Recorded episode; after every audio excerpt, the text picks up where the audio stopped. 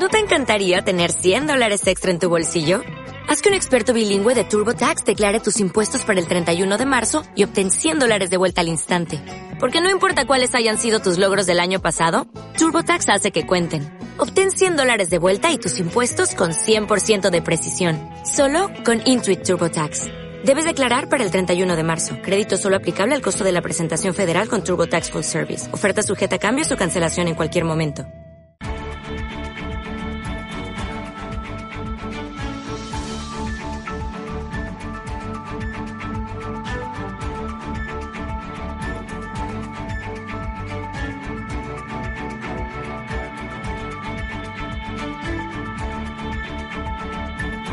915331851, Capital Intereconomía. Roberto Moro, Apta Negocios, ¿qué tal? Buenos días. Hola, buenos días. ¿Cómo vas? Razonablemente bien. Oye, eh, Ibex, ¿esto se va para arriba? ¿Ves este rebote de hoy con fuerza? ¿Tú ves ahí que esto... Eh, que el segundo semestre, bueno, en el corto plazo, ¿vamos a tener alegrías? Mm, yo no lo creo. ¿Cómo que no? Mm, no me digas eso, que es viernes, por favor, No, pero, no pero, tampoco lo veo especialmente mal. Quiero decir, me parece que vamos a seguir navegando en la misma indefinición de medio plazo que venimos teniendo pues en todo lo que llevamos de año prácticamente, ¿no? Y el IBEX al fin y al cabo rebotando, pero desde ningún nivel de soporte consistente. Sí es el caso del DAX, del Eurostox y del CAC 40. Están rebotando en soportes eh, contundentes cuya pérdida además eh, pues sí podría haber conllevado una corrección casi casi de medio y por qué no largo plazo, ¿no? Así que si en algún momento tenían que rebotar, este era bueno para ello, pero me parece que vamos a seguir exactamente igual. ¿Y en este escenario ves algún título que se salga del camino del carril? No especialmente, de hecho, y pese al rebote de hoy, la gran mayoría de los títulos, sobre todo eh, europeos, eh, tanto españoles como, como del Eurostox, por ejemplo, eh, siguen conservando un aspecto más bien feo. ¿eh?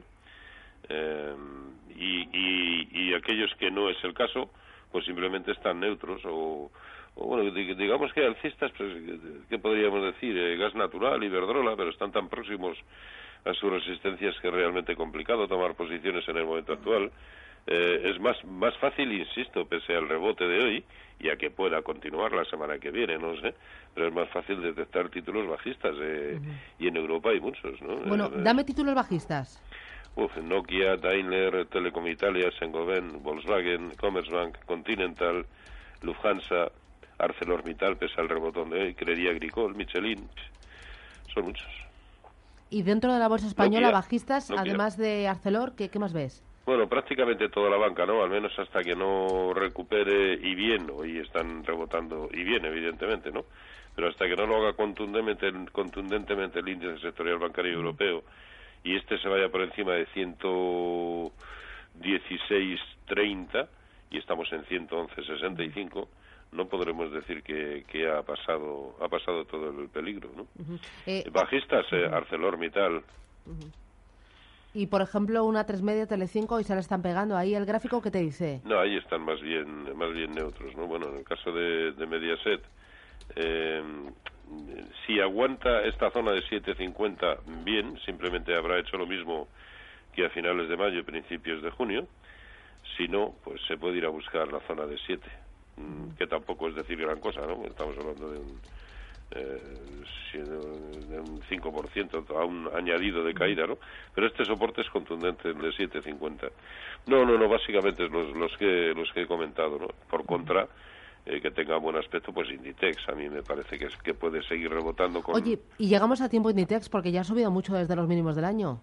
Sí, pero sigue teniendo buen aspecto. ¿eh? Al fin y al cabo, de momento se ha detenido simplemente lo que es el 0,5 de toda la gran caída desde 32 y, y por lo tanto puede seguir rebotando perfectamente. Es más, este título y dada la em, inconsistencia tendencial del, del mercado en este momento, este título, y ya lo ha demostrado sobradamente en el pasado, puede evolucionar de manera autónoma, ¿no? Es más, con unos mercados parados o incluso bajistas, Inditex ya ha demostrado que puede seguir tirando al alza, ¿no? Oye, además de Inditex, con buen aspecto dentro del IBEX, ¿ves algo más? Mafre. Mafre simplemente por la contundencia del soporte desde el que está rebotando y que al tiempo es el soportazo que en su momento perdió el índice sectorial bancario europeo que le confería muy mal aspecto. Mafre no lo ha perdido en ningún momento. Luego esa sí puede ser una buena oportunidad. Bueno, enseguida voy con los oyentes 915331851. Antonio Banda Phil Capital, ¿qué tal? Buenos días. Hola, buenos días. Hoy 29 de junio cerramos hoy el primer semestre del año. Quiero que me hagas balances, eh, balance en tema de planes de pensiones, porque lanzasteis justo a finales del pasado ejercicio el Phil Capital 50 ¿Cómo lo está haciendo? ¿Rentabilidad por dentro que tiene? Mm, destrípamelo. Bueno, fundamentalmente lo que hicimos con Filcapital 50 es empezar una eh, lanzar el primer fondo de un grupo de fondos que pretendemos lanzar en este año, que lo que va a buscar es cambiar el mundo de los fondos de pensiones. Los, los fondos de pensiones en este semestre están demostrando que están abandonados, ¿no? Están abandonados porque pese a la preocupación que tenemos diaria por qué va a pasar con las pensiones, que los políticos no acaban de responder, lo que tenemos es que eh, los fondos de pensiones en este semestre están dando unos resultados pues bastante malos. Malos porque seguimos pensando en lo mismo, ¿no? Que el periodo de compra de los fondos se inicia en noviembre de pensiones, se inicia en noviembre y se acaba en diciembre con el único objetivo que es la fiscalidad. Sin embargo, si un fondo de pensiones está bien gestionado, busca las necesidades y sobre todo cubrir ese perfil de riesgo que tiene el cliente, puedes encontrarte que es un instrumento valiosísimo de ahorro y que además tiene la ventaja fiscal. O sea, la ventaja fiscal la tienen todos los fondos distribuidos, eh, de todos los fondos de pensiones distribuidos en España. Nosotros, el gran diferencial que tiene Phil Capital frente al resto de todos, o sea, a los otros mil fondos de pensiones que existen actualmente, es que es un fondo el más barato, 50 céntimos por partícipe día, con un coste total de 180 euros al año por partícipe, eh, otro elemento clave es que la gestión se hace automática. Nuestro robot, el robot de Phil Capital, lo que consigue es que diariamente se asesore al fondo y tenga una gestión activa buscando los productos y, y la inversión más conveniente para cada uno de, los momentos de mercado. Oye, ¿y esto qué resultado está dando en cuanto a rentabilidad? La rentabilidad que, tenemos a día de hoy eh, es de un, uno, un 1,70% en el año, que es una rentabilidad. Sí, sí, es una rentabilidad importante para la situación que tenemos. Bueno, fíjate, es que hoy, en, la portada del Economista eh, viene tres perfiles con rentabilidades distintas. Y pone perfil moderado menos 0,91, perfil agresivo menos 0,99, perfil flexible menos 1,95, perfil cauto menos 1,35. Estos son las carteras. Eh, en, eh, la portada de este diario. Sí, eh, no sé si son carteras de fondos o carteras de acciones, pero es que mira cómo está el patio. Y me no, no, está complicadísimo. y nosotros, el, el, asesoramiento robótico lo que está consiguiendo es centrar, o sea, nosotros no estamos ofreciendo una cosa distinta. Si los mercados se mueven hacia arriba, pues el asesoramiento robótico sigue el mercado. No puede, lo que no te voy a decir es que va a hacer cosas contrarias a lo que está haciendo el mercado. Y el mercado considerado como la parte más de referencia que son las bolsas y los bonos, ¿no? Entonces, eh, lo que sí podemos garantizar es que la parte importante que probablemente reflejen esas carteras es la de los costes. O sea, los costes para una cartera normal de pensiones en medio año llega incluso a ser un 2%. Imagínate que está capada en el 1,5%. O sea, que a pesar de tener una comisión de gestión que no puede superar el 1,5%, los costes generales del fondo se disparan en algunos casos hasta el 4%, porque tienen muchos costes de transacción que imputan al fondo. O sea, la realidad es que los fondos de pensiones es un mundo que está abandonado y que debe cambiar, y que debe cambiar y nosotros vamos a intentar cambiarlo. FIR Capital 50, seis meses, un 1,70% de rentabilidad, clave los bajos costes y clave también esta gestión automatizada que hacéis.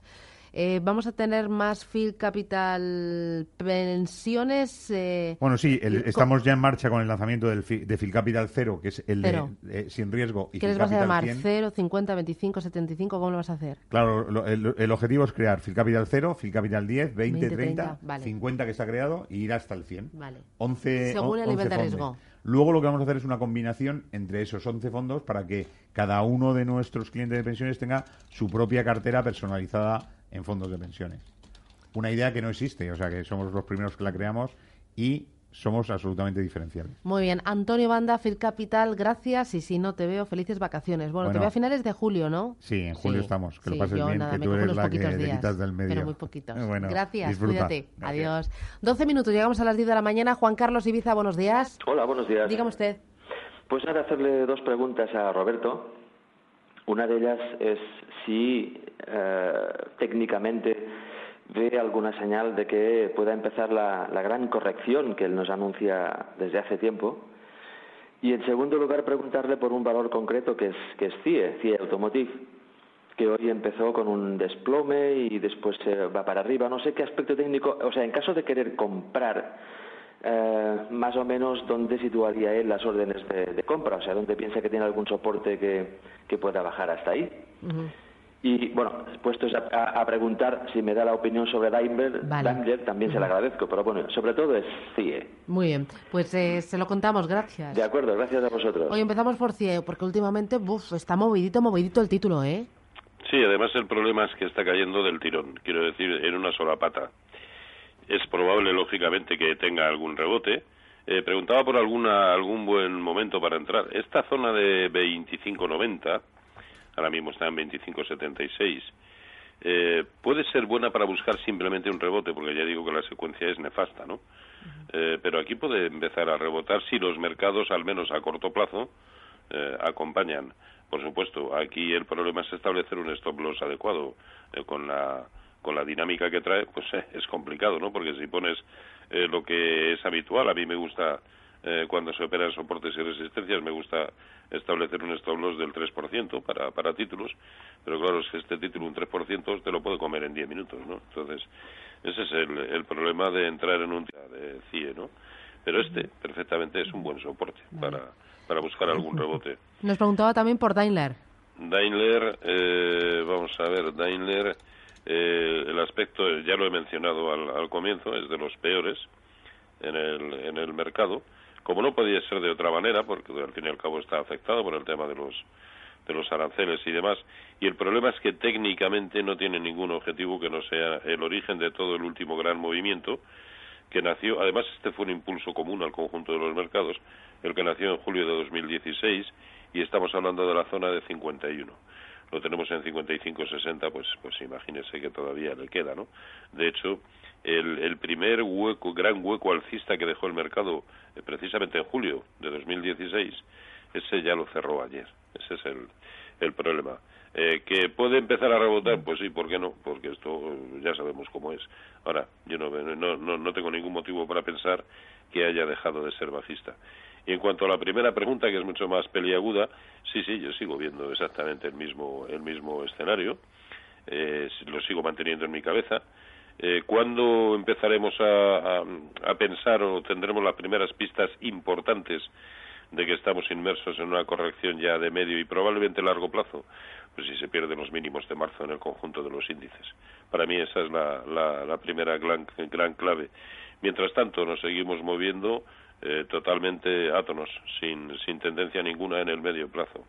Y actuando sobre zonas pivote, tan pronto hacia arriba o hacia abajo, eh, además eh, casi casi equidistantes, ya, ya, digo, sin tendencia ninguna. Ahora bien, eso no deja de ser más que un escenario, ¿no? Y que yo además vengo defendiendo, como, como sabe todo el mundo, pues desde hace bastante tiempo, que creo que va a suceder. lo cual no, no obsta para que eh, a, ver quién me puede decir que en el conjunto del año, de lo que llevamos de año, de año yo haya comentado, excepto para cositas muy, muy puntuales, aperturas de cortos. No, no. Lo que no voy a hacer es ir contra el mercado. El mercado eh, hace lo que le da la gana y hay que actuar conforme a él. Eh, ahora, todos tenemos en la cabeza un escenario determinado, ¿no?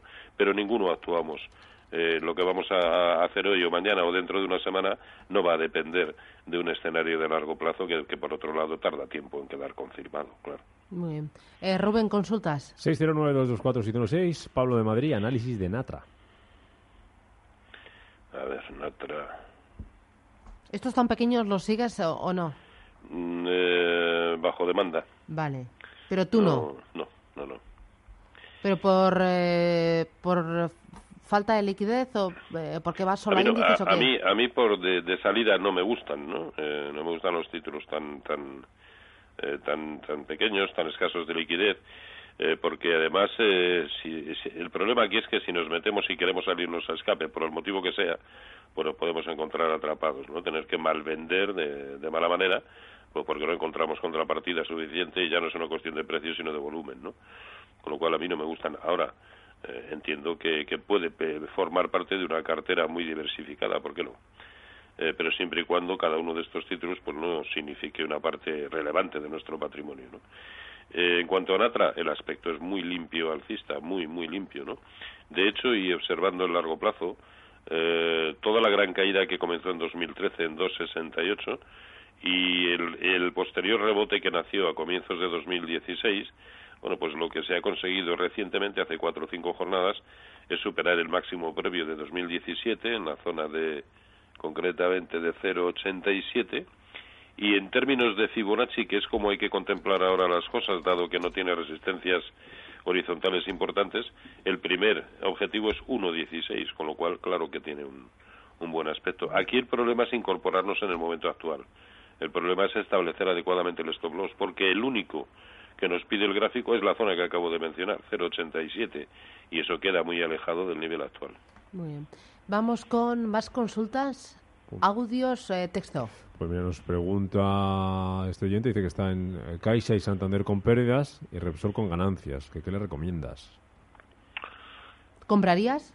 No, no, no, comprar no. Eh, ah, bueno, los tiene, pero con uno con ganancias y otro con ganancias. Repsol ganancias, Repsol Caixa, ganancias. Y Caixa y Santander pérdidas. Esta es más sencillita. En Repsol yo ya no dejaría que se me fuera por debajo de 16.20 en precios de cierre, 16.15 en precios de cierre, y Santander y BBVA con mi escenario, eh, pues en cuanto se acerque a zonas de, de resistencias, deshacerme de la posición, es decir, minimizar pérdidas.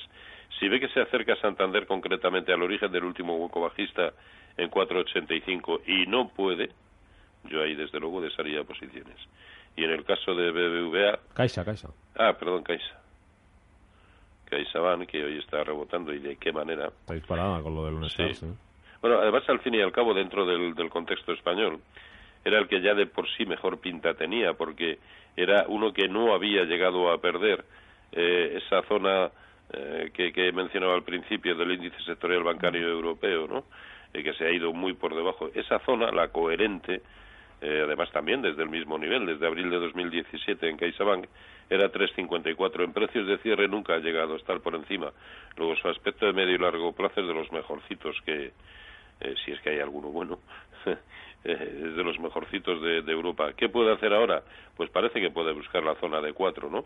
Para ello, ¿qué es necesario? Pues que no comience a rellenar ni cerrar el hueco que nos está dejando hoy. Ismael de Madrid, buenos días.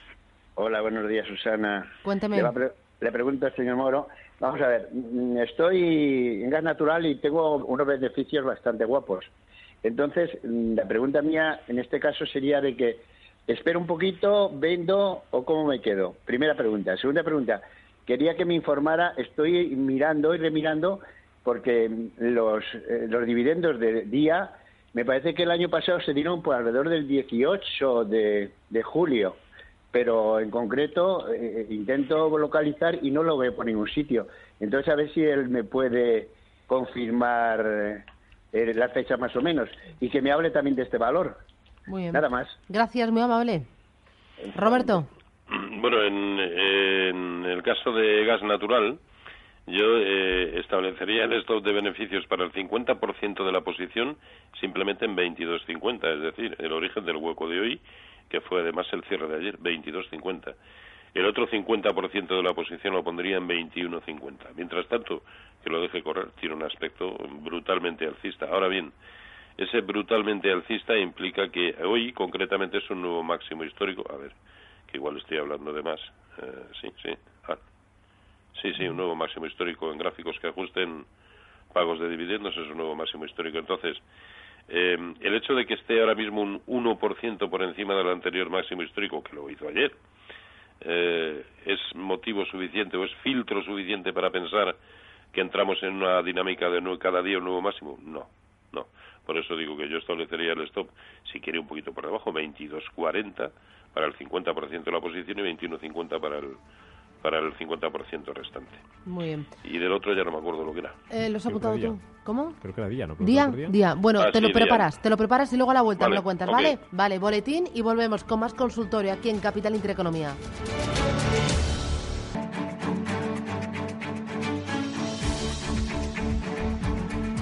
Con Roberto Moro, analista de Apta Negocios, 915331851 609 224 716. Roberto, teníamos pendiente día, ¿verdad? Sí, que nos preguntaba sí. el preguntaba también, creo recordar por lo- la fecha de resultados, pero Los dividendos, sí. a los dividendos. Vale, pues no sé si tienes la información y qué le Bueno, eh, eh, a ver, eh, me parece que en febrero sí anunció pago de dividendos, pero yo no he sido capaz de encontrar la fecha exacta. Todos los años... Resultados el 26 de julio los va a publicar. Eh, no, sé No, si- no, no, me refiero a dividendos. Sí, preguntaba creo, por dividendos, creo que ¿no? los anunció en febrero A ver, vamos a verlo. y, y la fecha de todos los años es el 15, el 16, el 17 de julio, más o menos, ¿no? Eh, pero no he sido capaz de encontrar la fecha exacta.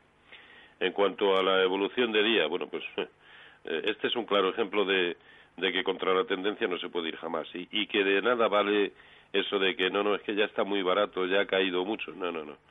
La tendencia es la tendencia y hay que estar con ella siempre, ¿no? Entonces, este título por debajo de 4 era bajista, por debajo de 3,85 ya lo era con vocación de medio y largo plazo, puesto que era perder el 0,618% de Fibonacci de toda la subida que comenzó en 2011 y ese ahora mismo es su único objetivo.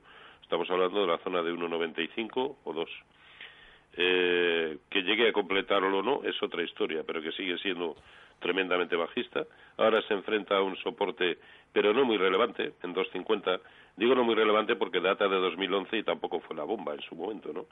Eh, es que nos empeñamos en, en- en- ver otras cosas simplemente porque deseamos eh, que ocurran o porque no nos podemos creer que sean de la manera que son, ¿no?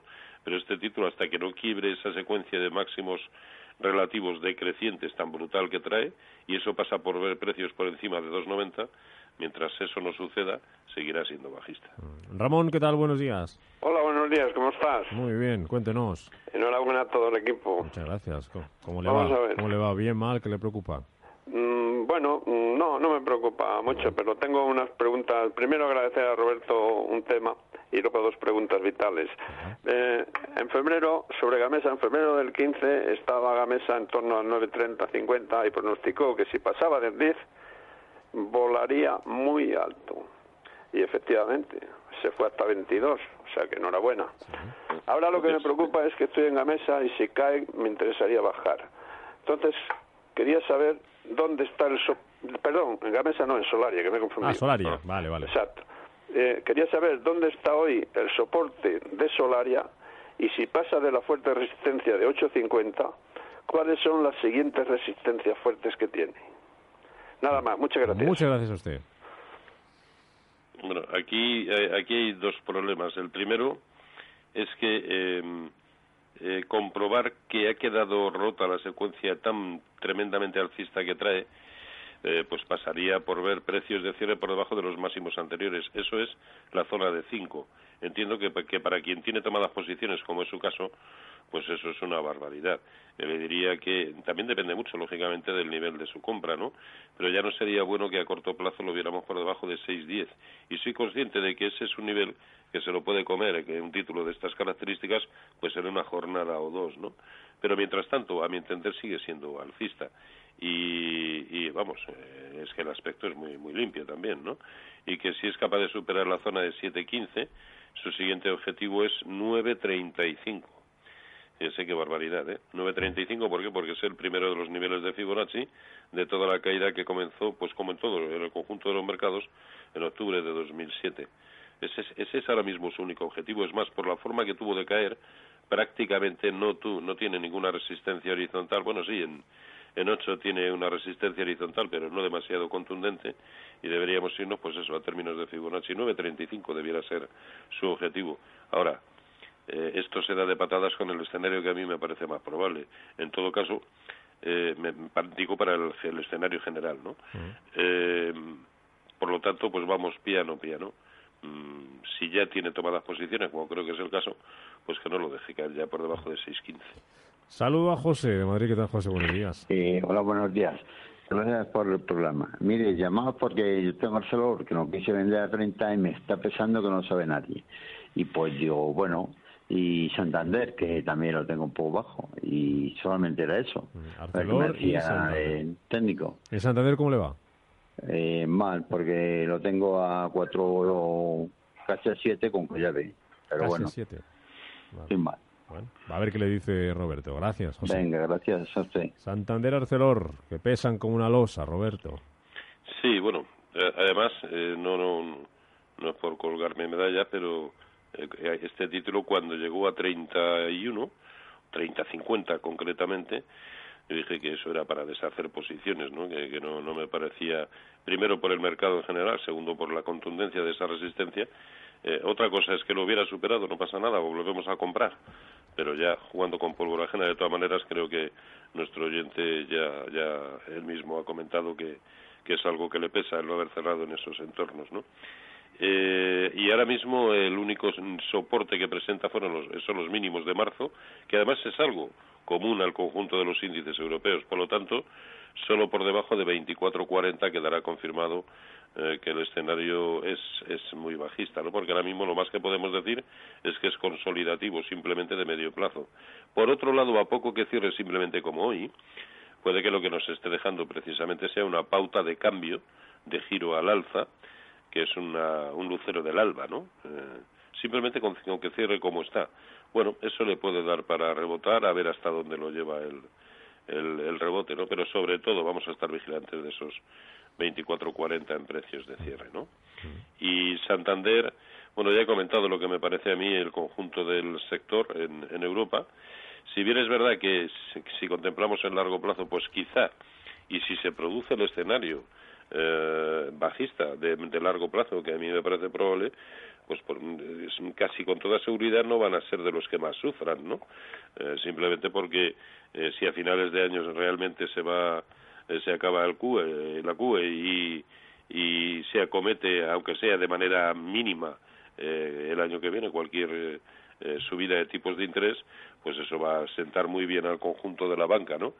Eh, pero en definitiva, sea lo que sea que suceda, y sea cual sea el precio al que lo tenga comprado, yo por debajo de 4.50 me iría, pero, pero a, a escape. Uh, María, ¿qué tal? Buenos días. Sí, hola, ¿qué tal? Buenos días.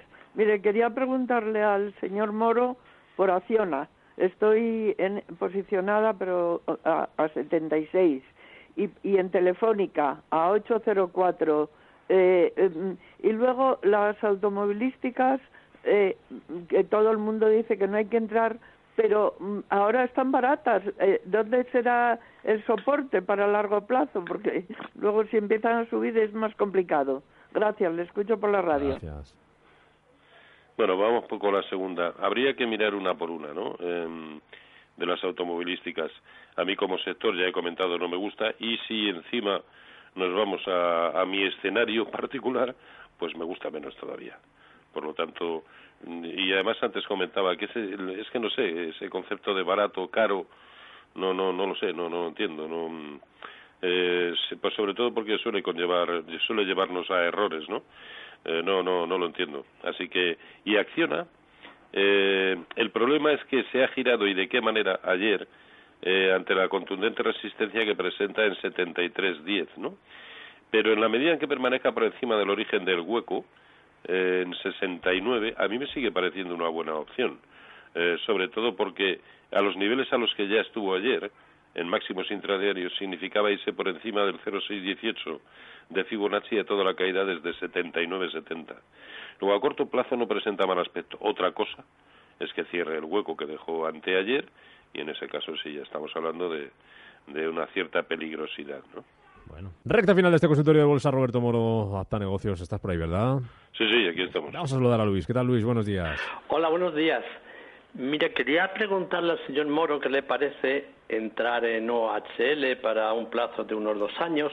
He oído el otro día un analista que comentaba de que OHL tenía más valor en, vamos, era más potente en la caja que tenía que lo que estaba cotizando en bolsa.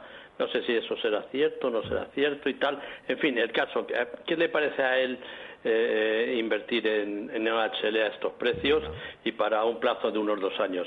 Venga, muchísimas gracias, gracias a los dos. Gracias. Muy, muy rápido, a ver si no hay tiempo en audio de WhatsApp antes de mirar la semana que viene. Roberto, venga. Eh, bueno, antes que de nada, una reflexión. Eh, si yo me encuentro un balón de oro de 24 kilos, ya le digo yo que lo que menos se me ocurre es patearlo. No, no, 24 kilos no. Ciento y pico kilos. A ciento y pico kilos. Ciento y pico kilos. Con- 20 he dicho con- yo. Con mayor, con mayor motivo. Me alquilo una grúa y me lo pongo de, de- en mi vitrina de trofeos. Y, y la Copa del Mundo, eh, 100.000 euritos. Está- Bueno, esa, esa ni siquiera me haría falta alquilar una grúa. Nada, se me, la llevo, me la llevo kilo puesta. pesa, te la lleva puesta. Sí. OHL, ¿cuánto pesa? OHL, a ver, con ese horizonte, pues a mí no me gusta. No. Es que poco más le tengo que decir. Primero, no me gustaría incluso en un escenario que yo considerara alcista, eh, porque no es mi, mi forma de entender eh, la inversión en bolsa, la de largo plazo, pero mucho menos con el escenario que me parece más probable. Así que yo no sé si será bueno o no, porque en esto solo el tiempo da y quita razones, ¿no? Pero yo desde luego no lo haría. A ver si nos da tiempo a, a un audio de, de WhatsApp y le contestamos muy rápido. Roberto, venga. Tengo Río Tinto en la bolsa americana a 27.55. Está en 55 o con 58, creo. ¿Me puede dar una recomendación de si vendo o mantengo? ¿Qué hacemos? Pues no, no, no lo sé porque no, no puedo ver esa cotización. Ahora bien, la respuesta también es, en mi caso, bastante sencilla. Con esa revalorización de más de un 100%, establecer un buen stop de beneficios y, mientras tanto, dejarlo correr. Roberto, eh, lo del ah, domingo, ¿cómo lo ves técnicamente? ¿Lo del Atleti? ¿Lo del Atleti, Atleti? ¿Juega el domingo Atleti acaso? Eh, no, no, no. No, no, digo lo de España, hombre. Ah, lo veo alcista, ¿eh? Sí, lo ves alcista, lo ves bien. Sí, yo soy, de- por lo menos para pasar a cuartos, sí. ¿Dónde puede estar el, em, la, la resistencia? ¿Dónde puede estar el máximo La, histórico de la- España la en este mundial? Sí, la resistencia puede ser Croacia, que me parece un equipazo. esa es la resistencia. Ahí, ahí vamos a ponerle esto de, de salida, ¿o qué? No de salida, pero vamos, ahí se va a desencadenar una batalla que a saber si lo ganan unos u otros. Bueno, poquito a poquito, ¿eh? Piano, piano. Vamos a ver el domingo. Roberto Moro, hasta negocios. Te seguro de robertomoro.com. Gracias, como siempre. Un abrazo para todos.